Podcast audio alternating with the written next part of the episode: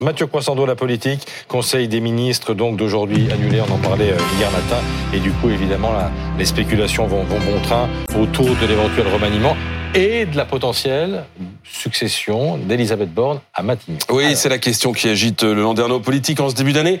Qui pour succéder à Elisabeth Borne si Emmanuel Macron choisissait de s'en euh, séparer? Je rappelle que le président de la République l'a si chaleureusement remercié euh, lors de ses vœux que beaucoup y ont vu un adieu en bonne et due forme. Et la réponse est pas facile entre nous, hein, parce que c'est une équation à plusieurs inconnus.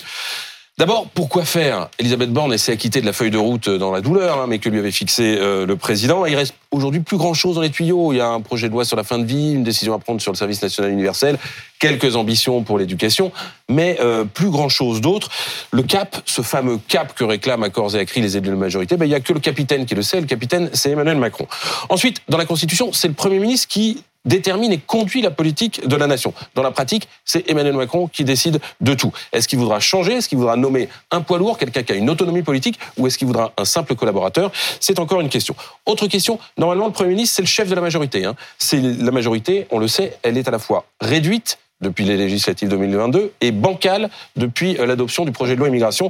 On sait que la gauche, notamment de, de, de la majorité, a été très très bousculée. Est-ce que le président de la République voudra envoyer un signal à cette aile gauche ou est-ce qu'il continuera son virage à droite toute entamé depuis son arrivée à l'Élysée?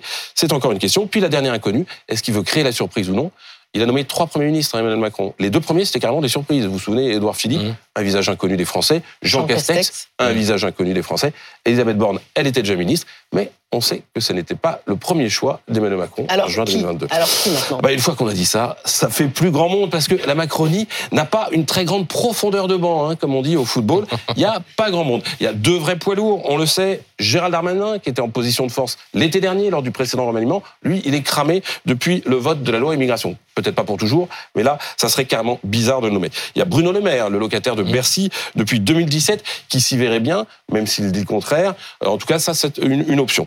Il y a des outsiders. Euh, le ministre de la Défense, par exemple, Sébastien Lecornu, dont le nom revient beaucoup. Alors, c'est un profil très politique, qui a la confiance du président de la République. Il a un avantage, c'est qu'il est totalement inconnu des Français, donc ça ferait une forme de nouveauté. Et puis, dans la même veine, euh, il y a son collègue de la transition écologique, Christophe Béchu, qui lui est un proche d'Édouard Philippe, euh, et qui, euh, dont le nom euh, circule aussi. Alors, est-ce qu'on peut se dire aussi, est-ce qu'il y aurait des nouveaux transfuges de LR ben, À quoi ça servirait Tous ces gens-là viennent déjà de LR, viennent déjà de la droite. Ça, c'est peu probable, à moins qu'un accord politique soit signé avec le parti Les Républicains, mais vu la fiabilité euh, dont ils ont fait preuve mmh. l'an dernier sur la réforme des retraites et sur la loi immigration, mmh. on voit mal comment tout ça pourrait se goupiller. Après, on peut rentrer dans le bizarre avec des profils de très très fidèles. Je pense à Julien de Normandie, qui était euh, un ancien ministre de l'Agriculture. Potentiellement en réserve de la République. Voilà, en réserve de la République, mais lui aussi totalement inconnu des Français. Il y avait l'hypothèse Catherine Vautrin, vous savez, mmh. présidente de l'agglomération de Reims, qui avait été évoquée en juin dernier. Mais euh, la surprise pourrait aussi venir de la société civile, ou alors rien, parce que le rien reste aussi une option. Merci Mathieu.